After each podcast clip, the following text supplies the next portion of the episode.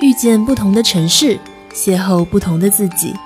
你或许喜欢繁华都市的车水马龙，你或许偏爱巷尾老树下的一隅安逸，你或许更愿意坐在街头听听那人与人的故事。这里是 Bob Radio，让我们一起在光阴的角落探寻城市的故事。我是主播水塘，我是主播龙宇。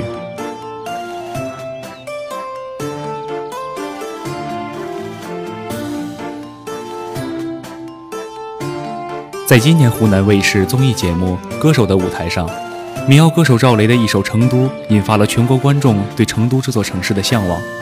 成都这座有着丰富历史文化内涵的城市再次刷爆朋友圈。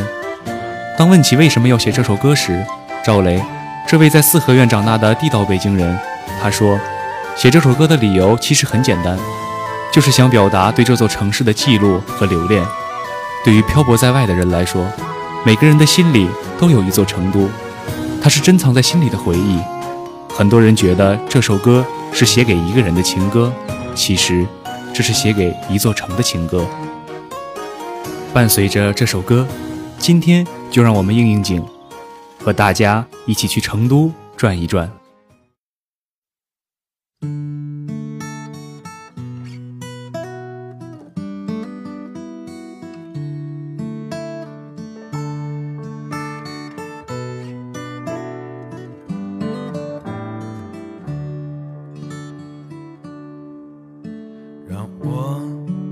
流下眼泪的不止昨夜的酒，让我依依不舍的不止你的温柔。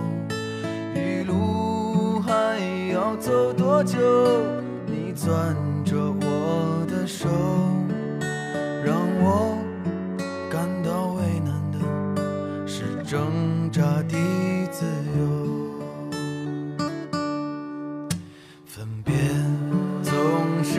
九月回忆是思念的愁深秋嫩绿的垂柳。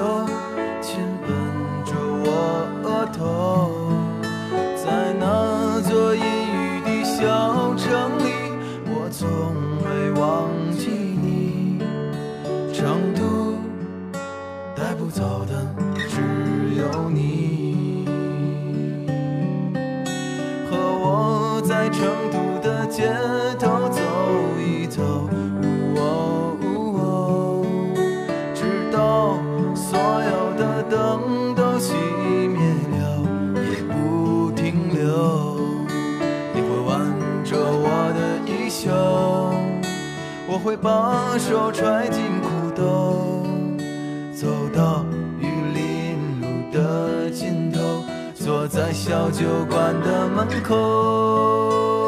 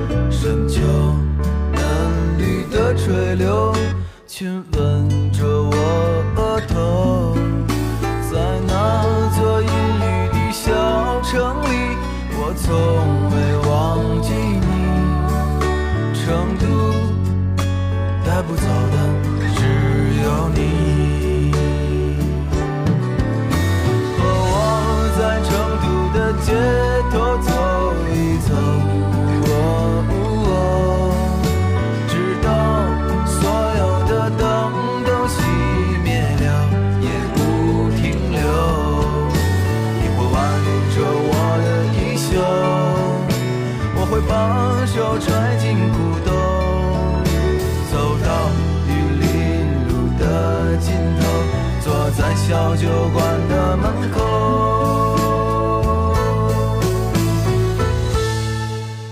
和我在成都的街头走一走喔哦直到所有的灯都熄灭了也不停留。和我在成都的街头走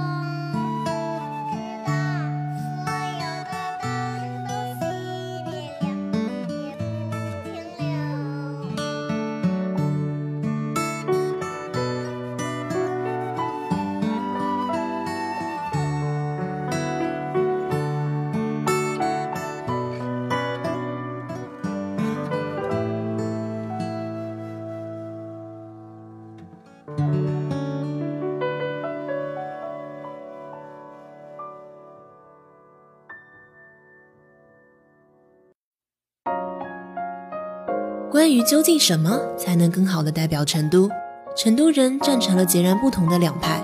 一派力挺赵磊的成都，认为他写出了成都的文艺浪漫；另一派则认为全国人民都被赵磊忽悠了，调侃说成都与所写的歌词有不小的出入。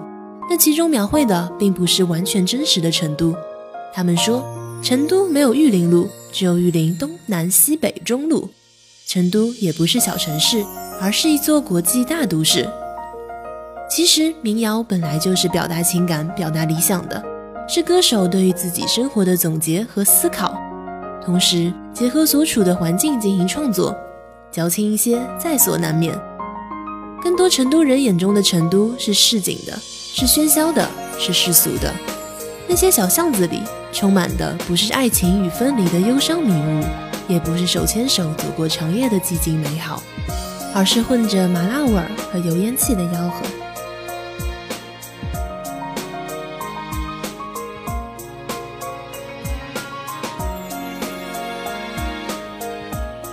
成都一名的来历，据《太平寰宇记》记载，是借用西周建都的历史经过，以周太王从梁山迁往岐山，一年成聚，二年成邑，三年成都，因之名曰成都。成都这个地方自从诞生至今两千三百年来，从未换过名字，但它也有着一些美丽的别称。成都又被称为锦官城、蓉城，不过其中最出名的还是后者。在五代时期，蜀国有一位美丽非凡的花蕊夫人，因她喜爱芙蓉花，蜀国国主便命人将全城都种上芙蓉花，蓉城由此得名。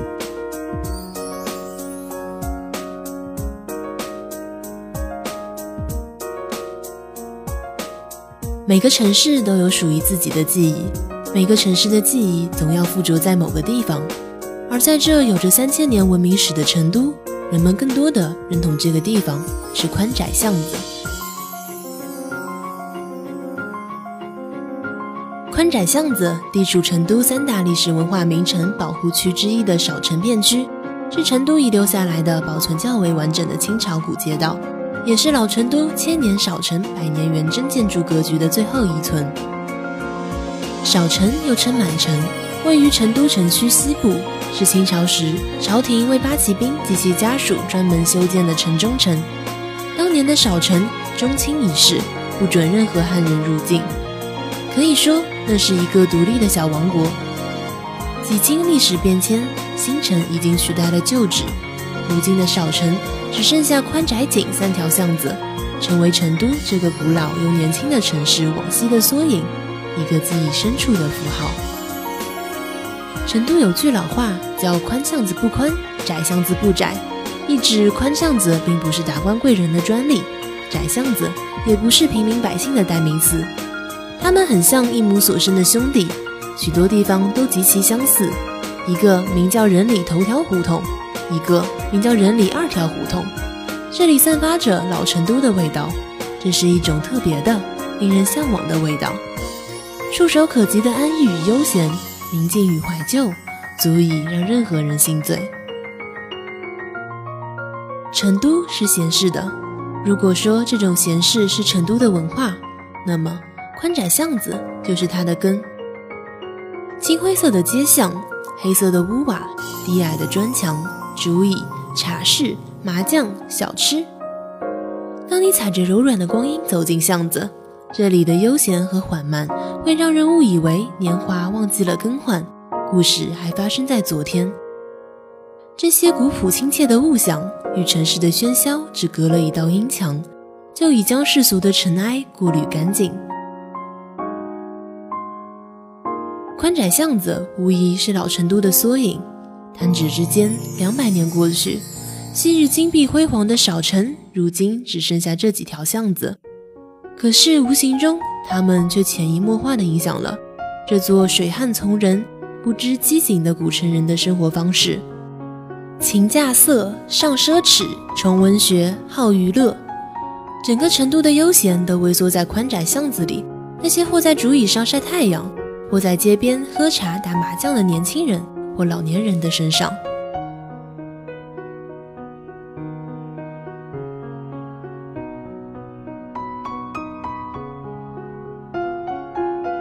锦里又称锦官城，号称西蜀第一街。被誉为成都版的《清明上河图》，这是西蜀历史上最古老、最具有商业气息的街道之一。锦里残市，满街珠翠，千红万妆。这句伪装的名句，只有到了锦里才能体会得更深。锦里2005年就被评选为全国十大城市商业步行街之一，与北京的王府井、武汉江汉路、重庆解放碑、天津和平路等知名步行街齐名。锦里历史悠久。虽然其现今的东西都是现代重建的，但是锦里自秦汉、三国时代就已经是全国有名的商业中心了，可谓是中国最古老的步行街之一。由武侯祠博物馆恢复修建，沿袭明清川西古镇的建筑风格，以秦汉三国为灵魂，明清风貌为底色，民俗民风为背景，浓缩了老成都几千年的生活与文化。在这里呢，友情提示大家：旅游业太热的中国，任何景点都搞得太过商业化。宽窄巷子里的纪念品和吃的，也是全国各地都有的那些东西，锦鲤也一样。所以不太建议大家在这里买东西、吃东西，看看景色、瞅瞅建筑就好。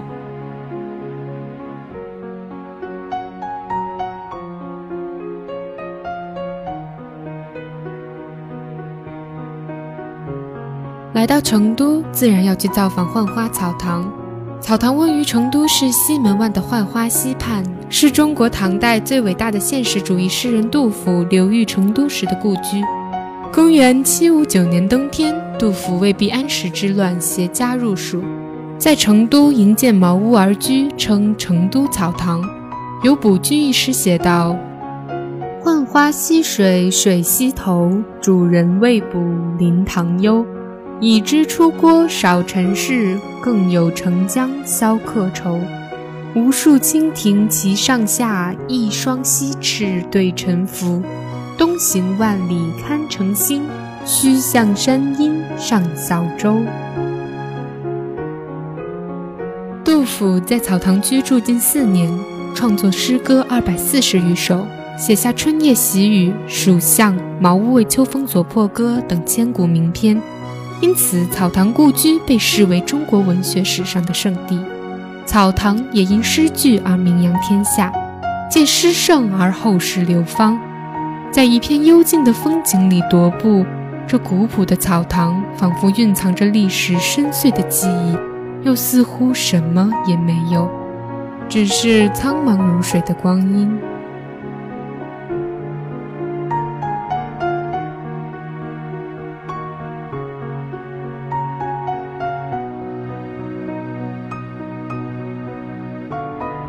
来到杜甫草堂之前，就明白了，草堂虽建于成都，弥漫的却不是市井烟火，这是杜甫居住的地方，蕴含的应该是更多的历史和诗意。穿过正门，已被草堂静谧的气息所感染，沿着清幽的小径去捡拾诗圣遗留在这里的点滴片段。我想，或许是成都的柔软时光，草堂的明媚春景，渐渐地抚平他心底沧桑的皱纹。不然，他又怎会在浣花溪畔吟咏“两个黄鹂鸣翠柳，一行白鹭上青天”的清新诗行？踱步在草堂的水涧溪畔，仿佛还看得到当年杜甫凭栏垂钓的身影。好雨知时节，当春乃发生。随风潜入夜，润物细无声。野径云俱黑，江船火独明。晓看红湿处，花重锦官城。是安逸的成都闲情和秀丽的巴山蜀水，让诗人停下了流离的脚步。这是一段朴素无华的岁月，杜甫在此度过了一生中最为幸福安定的日子。然而，他不似谪仙客。可以任侠江湖，飞扬跋扈，又不似陶潜，彻底归隐南山，独守田园。忧国忧民的杜工部，希望草堂陋室能成为广袤大厦，可以庇护天下寒士和万千百姓。在草堂四年的光阴里，他仍然忘不了当年开口咏凤凰的豪情，忘不了治军尧舜上的抱负。纵使一生不得再回长安，也不肯虚负日月，耽误春秋。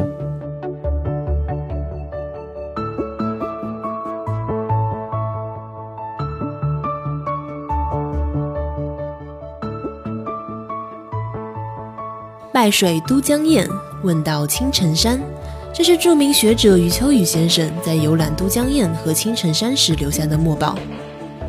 在四川被称为天府之国以前，成都平原并不是得天独厚的好地方。长江最大支流之一的岷江，从海拔三千余米的雪山奔腾而下，直泻成都平原。汹涌的水势骤然变缓，泥沙沉积，河道淤塞，每遇雨季便常常泛滥成灾。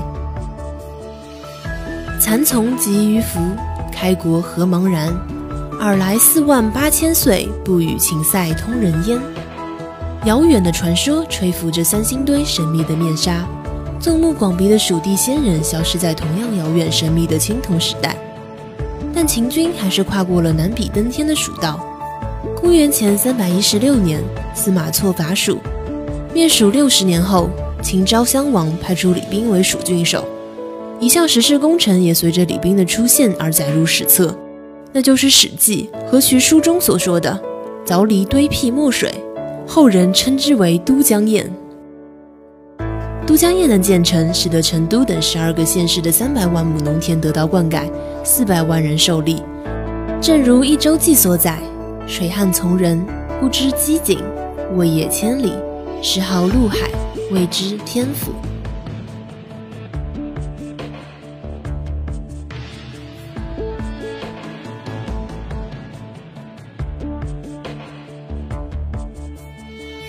今天我们去了成都比较有名气的几个景点，接下来的两期节目中，我们将继续行走在成都，并感受人文的气息，了解了解成都的茶馆、成都的麻将、成都的小吃等等。本期的节目到这里就结束了。如果你对我们的节目有任何的意见，欢迎大家通过微信平台给我们留言。你可以在微信上搜索并关注我们的微信“工程大之声”，编辑并发送节目名称加上你想说的话，我们期待与你的互动。我是主播荣宇，我是主播水塘。